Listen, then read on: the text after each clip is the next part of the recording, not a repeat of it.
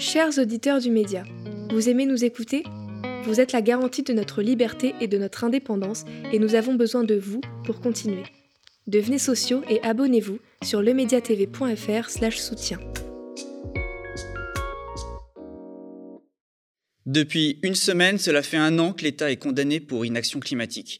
En mars 2019, quatre ONG, Oxfam, Notre Affaire à tous, la Fondation pour la Nature et l'Homme et Greenpeace ont attaqué en justice l'État français afin de faire reconnaître sa carence dans la lutte contre le changement climatique, d'obtenir sa condamnation à réparer non seulement leur préjudice moral, mais également le préjudice écologique et de mettre un terme au manquement de l'État à ses obligations. Par un jugement du 14 octobre 2021, le tribunal administratif de Paris a pour la première fois, en juin, à l'État de réparer les conséquences de sa carence en matière de lutte contre le changement climatique. Une victoire pour les associations écologistes. Et à cette fin, le tribunal a alors ordonné que le dépassement du plafond des émissions de gaz à effet de serre fixé par le premier budget carbone soit compensé au 31 décembre 2022 au plus tard. Il ne reste donc que deux mois, c'est-à-dire jusqu'à la fin de l'année, à l'État français pour satisfaire ce jugement. Un an après, le média qui avait à l'époque suivi l'affaire du siècle a voulu faire le point.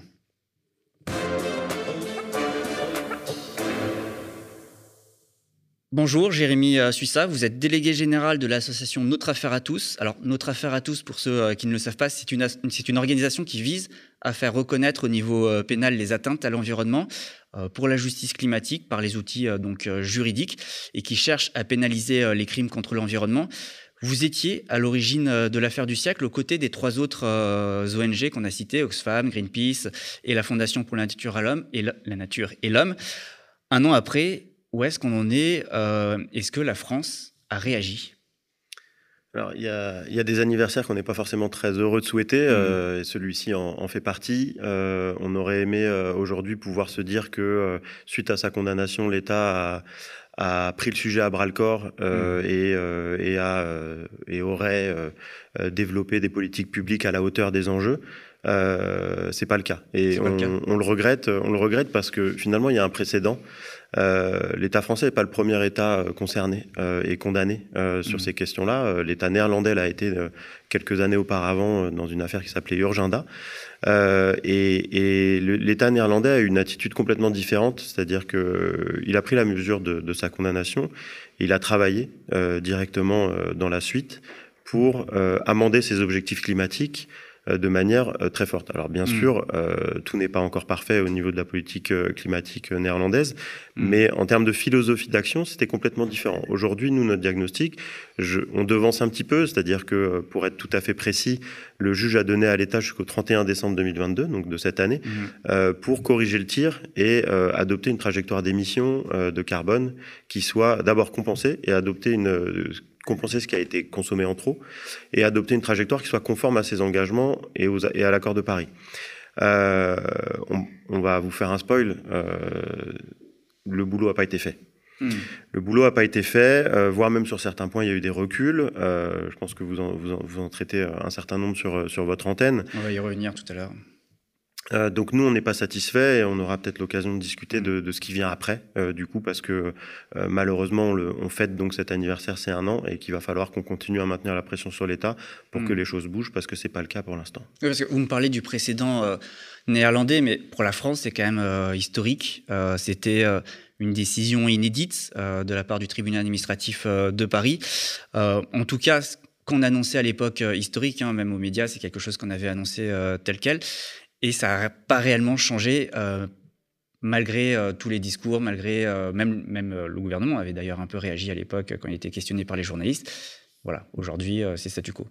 Alors, oui et non. C'est-à-dire que, oui, je viens de vous dire qu'on n'était pas satisfait de, la réaction de l'État. Donc, je ne vais pas maintenant vous expliquer que, suite à la décision, tout est parfait.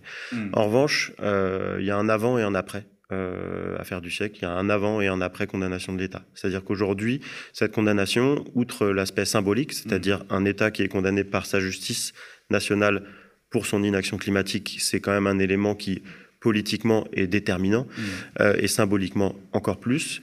Euh, en termes d'action euh, ou en termes de discours, en tout cas, aujourd'hui, ce, ce, jugement a permis qu'il n'y ait plus de débat. L'État est condamné, on sait que l'État n'en fait pas assez et l'État est obligé de répondre à ça. Il le fait pas correctement et c'est ce qu'on c'est ce qu'on va essayer de continuer à combattre.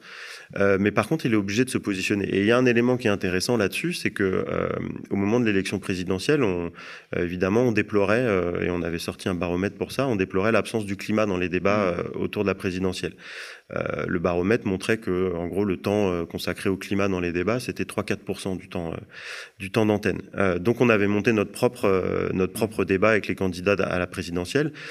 tous étaient venus, sauf l'extrême droite qu'on n'avait pas invité, et sauf Emmanuel Macron qui n'avait pas souhaité être là mais tous, sur tout le scope politique, nous ont tout de suite parlé de la condamnation de l'État. Donc, c'est-à-dire qu'aujourd'hui, cette condamnation-là, elle a imposé dans le débat public euh, la question climatique, encore plus qu'elle ne l'était auparavant. Elle a donné, si vous voulez, une sorte de légitimité mmh. institutionnelle. Plus aucun parti ne peut se permettre de contester le fait que l'État n'en fait pas assez. Mmh. Ça, c'est quand même une victoire.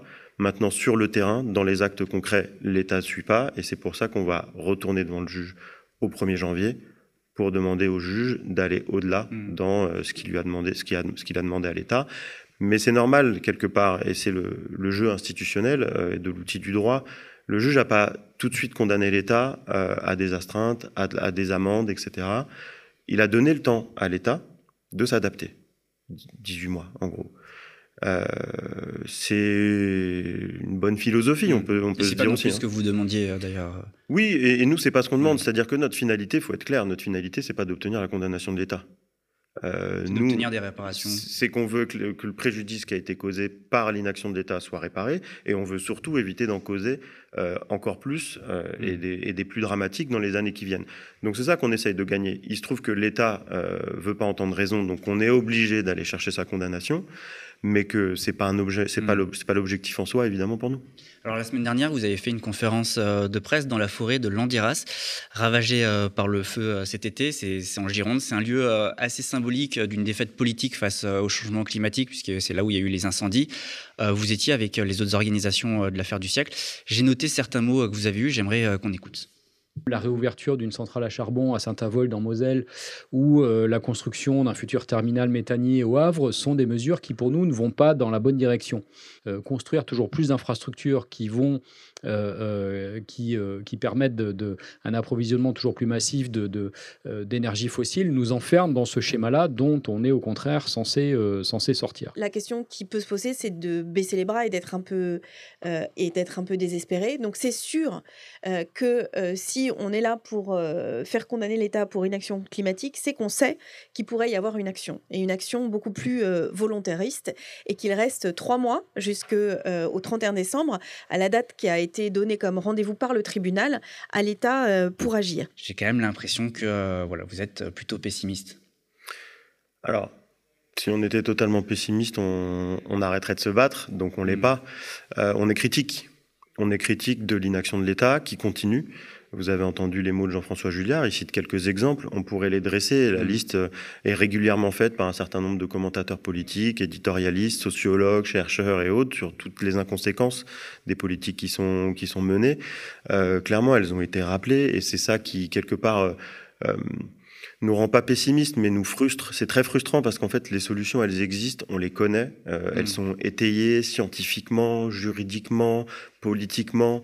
Euh, et, et, pourtant, on n'y va pas. Et on n'y va pas parce que euh, euh, il n'y a pas une réelle volonté politique d'y aller. Le gouvernement, clairement, aujourd'hui, ne considère pas la mm. crise climatique comme une crise qui appelle des réponses urgentes et d'envergure à long terme. Tout ce qu'on a aujourd'hui dans la face aux crises, c'est des réponses de court terme pour penser les plaies, euh, bien sûr que quand on a une crise Covid, euh, il faut répondre euh, à l'urgence vitale que connaissent des centaines de milliers de personnes. On pense au plan de sobriété, là, récemment Exactement. présenté. bien sûr que quand on a une crise énergétique comme mmh. ça, il faut accompagner les ménages pour y faire face, pour pouvoir se chauffer, pour pouvoir continuer à aller, à aller travailler, accompagner ses enfants à l'école. Tout ça, on ne conteste pas.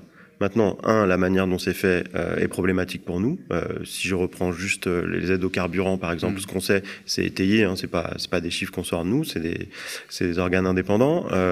c'est que l'aide au carburant, elle a bénéficié pour deux tiers aux 10% les plus riches de France. Donc on considère pas que ça c'est un c'est un enjeu qui répond, enfin, que c'est une manière de répondre à la fois aux défis climatiques et aux défis de l'égalité sociale.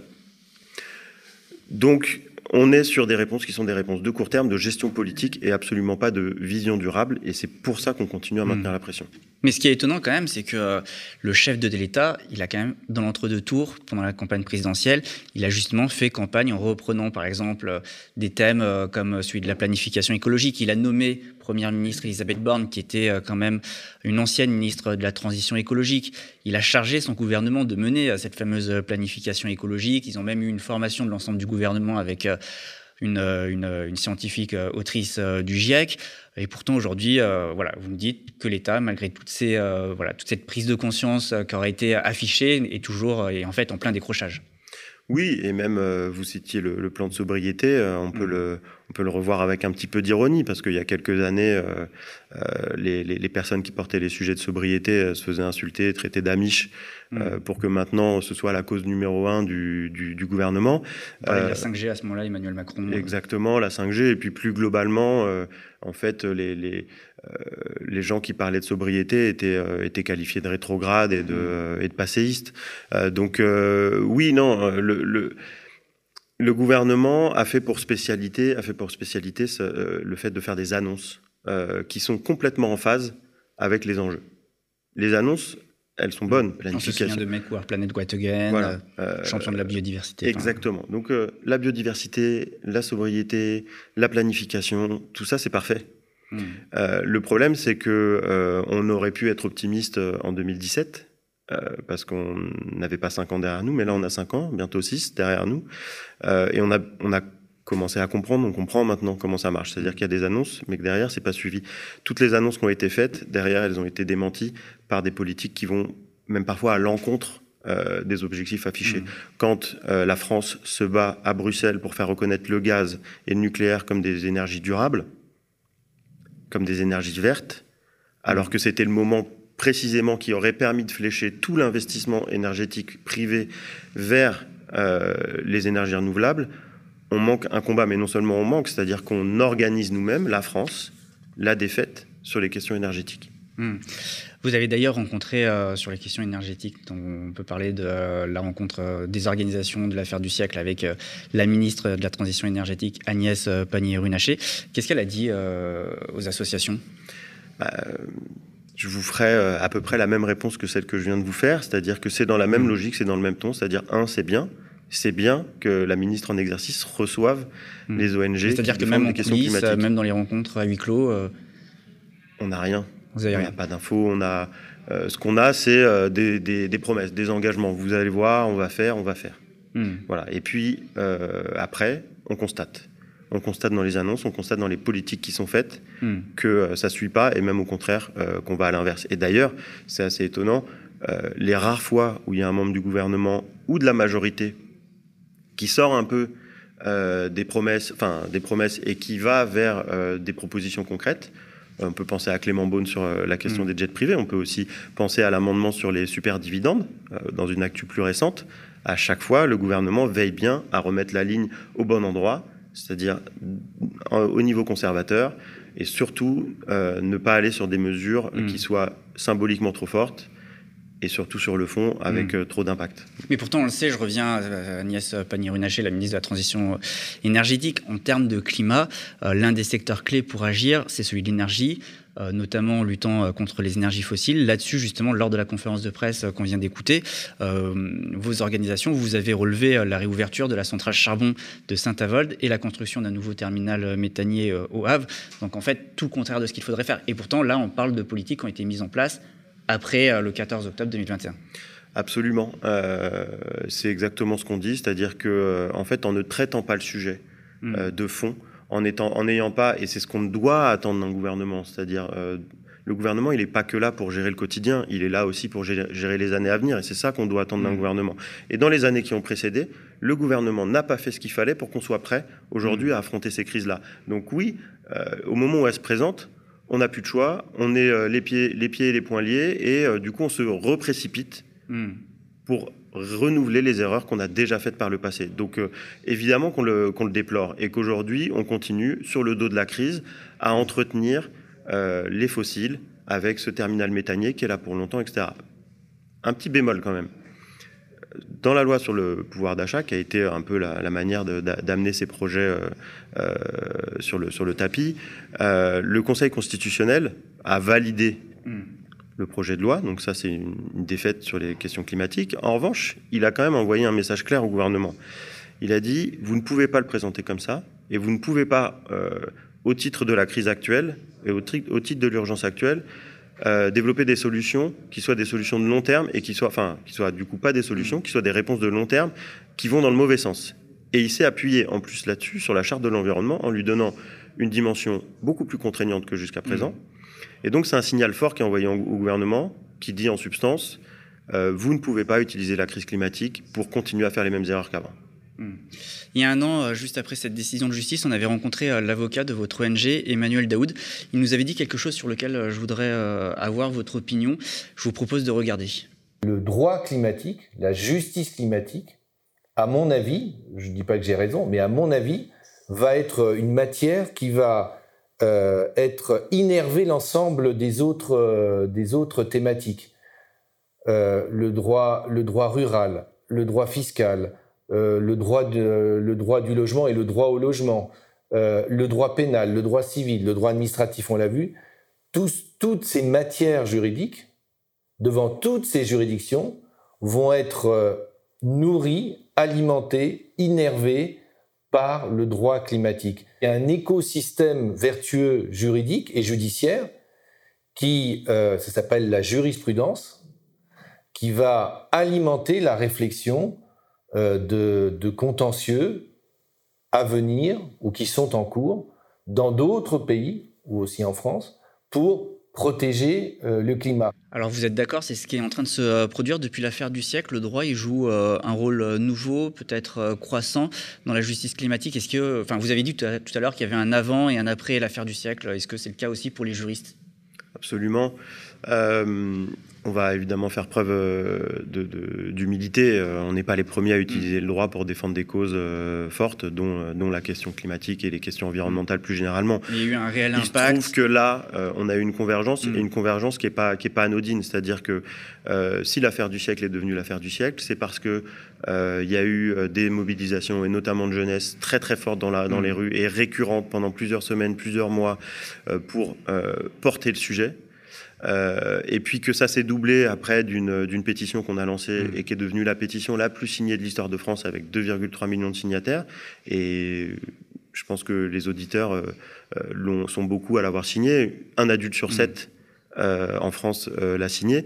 Et donc, tout il y a Une vraie mobilisation. Quoi. Il y a une, une véritable mobilisation. C'est pour ça que je vous disais qu'il y a un avant et un après. Et effectivement, il y a aussi un avant et un après dans ce que ça, mmh. de ce que ça dit, de ce qu'on peut attendre du droit. Oui, parce que le tribunal n'est peut-être pas non plus sourd à ce qui se passe en dehors. On peut imaginer que les juges sont des humains, que quand ils rentrent mm. chez eux, ils ont des enfants, qu'ils ils discutent avec leurs enfants, ils discutent avec leurs femmes, ils discutent avec leurs amis, et que pendant, quand pendant dix ans, dans les journaux et dans leurs entourages, ils entendent qu'il y a quand même un sujet sur la question climatique, effectivement, on peut s'imaginer que à la fin, et même en faisant tout mm. le travail du magistrat qui doit s'extraire euh, du bruit euh, quotidien, euh, des polémiques, etc., mm. pour juger en droit, à un moment donné, il est en prise directe quand même avec le monde. Donc mm. oui, ça compte, et on l'a vu sur le juge administratif. Aujourd'hui, on attend euh, aussi du juge judiciaire. Alors c'est un peu hmm. technique, hein, je suis désolé, mais en France, il y a deux, il y a deux justices. Il y a la justice qui s'occupe euh, des institutions, de l'État, des collectivités, hmm. etc. Et il y a la justice qui s'occupe des acteurs privés, donc euh, des entreprises et des particuliers. Euh, L'affaire du siècle, elle était devant la justice administrative euh, et qui a fait, pour nous, on estime le, son boulot hmm. aujourd'hui sur les sujets climatiques. on attend aussi du juge judiciaire aujourd'hui qui fasse la même chose. Et on lui a présenté quelques cas qui sont en cours de, discussion euh, et d'instance, notamment euh, contre des multinationales. Et donc, bien sûr qu'on espère que le juge judiciaire va s'appuyer sur la dynamique créée par mmh. le juge administratif pour lui aussi aller chercher la responsabilité des acteurs systémiques sur les questions de changement climatique. Le juge administratif l'a fait vis-à-vis de l'État. On attend du juge judiciaire qu'il le fasse mmh. vis-à-vis euh, des acteurs privés. Total, Casino. voilà. Maintenant, il euh, n'y a pas qu'en France. Et c'est important aussi. Euh, je vous disais tout à l'heure, l'affaire du siècle, elle a été précédée euh, aux Pays-Bas par l'affaire Urgenda. Mm. Mais sur le, tous les contentieux climatiques, aujourd'hui, on se parle avec d'autres ONG, d'autres activistes juridiques, pour que les contentieux se multiplient. Et ils se multiplient. Aujourd'hui, devant la CEDH, donc la Cour européenne des droits de l'homme, il y a trois contentieux en cours sur les questions climatiques pour aller demander la responsabilité des États sur les mmh. sujets climatiques. Donc, et c'est un détail important, enfin, c'est un détail technique, mais il est important. Euh, ces affaires-là, aujourd'hui, elles vont être jugées par la grande chambre euh, de la Cour européenne des droits de l'homme, c'est-à-dire la formation la plus euh, symbolique et la plus formelle. C'est-à-dire que la Cour européenne des droits de l'homme aujourd'hui n'a pas encore statué, mais dit ce sont des sujets importants et ils sont mmh. tellement importants que je vais y mettre dessus, en gros, ma meilleure équipe. Hmm. Oui, donc en fait, euh, on peut le dire, le climat et l'écologie se sont immiscés euh, dans le droit et les tribunaux aujourd'hui. Mais exactement, euh, que risque l'État français, le gouvernement, ses dirigeants après la date du 31 décembre? Est-ce qu'on peut imaginer que cela puisse ouvrir la possibilité également de poursuivre individuellement les responsables politiques en charge, en tout cas ceux qui sont en charge au moment des condamnations et lorsqu'il n'y a rien eu derrière? Alors, je vais vous répondre sur la question euh, des, des, des, responsabilités individuelles. Avant, vous dire euh, sur euh, sur le cas de, de l'affaire du siècle, ce qui va ce qui va se passer. donc, au 31 décembre, je vous disais, l'État doit doit justifier de son action. Mmh. le juge va lui demander de le faire. et nous, on sera appelé à réagir et donner notre point de vue. Je, vous ai fait un, un spoil, mmh. évidemment, on expliquera au juge qu'on estime que le chemin n'est pas fait. Et donc, l'étape d'après, si le juge partage notre diagnostic, c'est qu'il euh, prononce ce qu'on appelle des astreintes. C'est-à-dire qu'il donnera une période à l'État euh, pour agir. Et pour faciliter cette action, il va lui demander sur chaque période de payer plusieurs dizaines de millions d'euros. Enfin, ce sera au juge de fixer le, montant, mais ce sera évidemment des montants qu'on espère conséquents. Euh, et chaque, chaque, à l'issue de chaque période, si l'État si n'a pas fait le travail, le juge reprononcera des nouvelles astreintes. Et il se trouve qu'on a une actualité récente d'ailleurs euh, là-dessus, sur la question de la pollution de l'air, puisque l'État, il y a quelques années, été condamné pour mm. euh, son inaction en matière de pollution de l'air. Euh, ça a suivi la même logique. et puis, l'État a été condamné à des astreintes, 10 millions d'euros pour un semestre, mm. pour agir. le juge est revenu sur le sujet récemment, a constaté que l'État n'avait pas agit suffisamment et que les pollutions euh, dans un certain nombre de grandes aires euh, urbaines françaises restaient trop élevées et a à nouveau condamné l'État à des nouvelles astreintes plus. Oui, donc c'est pas seulement symbolique, quoi. Non, c'est pas symbolique. Après, euh, après à 20 millions d'euros, hmm. on pense qu'on peut peut-être aller au-delà parce que parce que ça n'impute pas encore suffisamment l'action de l'État. Alors, une précision importante quand même, je le dis pour que ce soit clair pour tout le monde, on ne demande pas un impôt supplémentaire. Euh, ces astreintes, elles ne sont pas payées euh, par euh, des contribuables qui vont être taxés davantage. c'est dans le cadre du budget de l'État, on flèche de l'argent et on dit à l'État, bah, aujourd'hui, cet argent-là, vous le mettez ailleurs, ça ne convient pas. Cet argent-là, faut le mettre sur des, mmh. sur, des, sur des projets, des politiques publiques qui vont dans le sens de, là en l'occurrence, mmh. la lutte contre la pollution de l'air, et en ce qui nous concerne, mmh. la question du changement climatique. Oui, donc pour conclure, il y a quand même des perspectives, vous allez poursuivre toutes ces procédures, etc., il y, a, quand même des choses qui se multiplient. Quoi. Absolument. Bah, en fait, on a obtenu une décision de justice et on compte bien la faire appliquer. Hmm.